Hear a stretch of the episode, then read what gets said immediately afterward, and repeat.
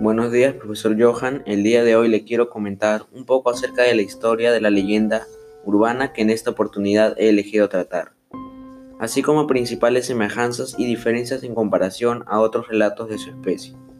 Mi leyenda tratar se llama El fantasma de Liguera, el cual, según lo que mayormente he escuchado, relata diversos avistamientos de entes de color blanco, vistos propiamente por personas, estos seres sobrenaturales suelen ser fantasmas o espíritus malignos, que buscan refugio en higueras.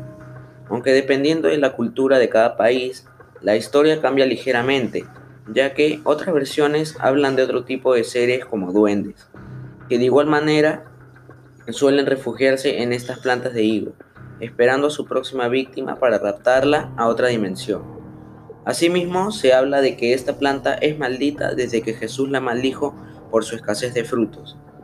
Entre sus diferentes versiones encontramos diferencias en cuanto al ser sobrenatural que habita en la higuera, así como la razón de la maldición de esta misma.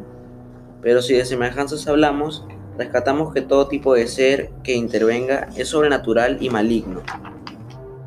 Por otro lado, toda leyenda urbana tiene una difusión espontánea, es de carácter internacional tiene un límite de credibilidad e incluye un factor sobrenatural o elemento chocante y misterioso, y se diferencian en la actitud y significado de ser de los personajes y algunos contienen una moraleja.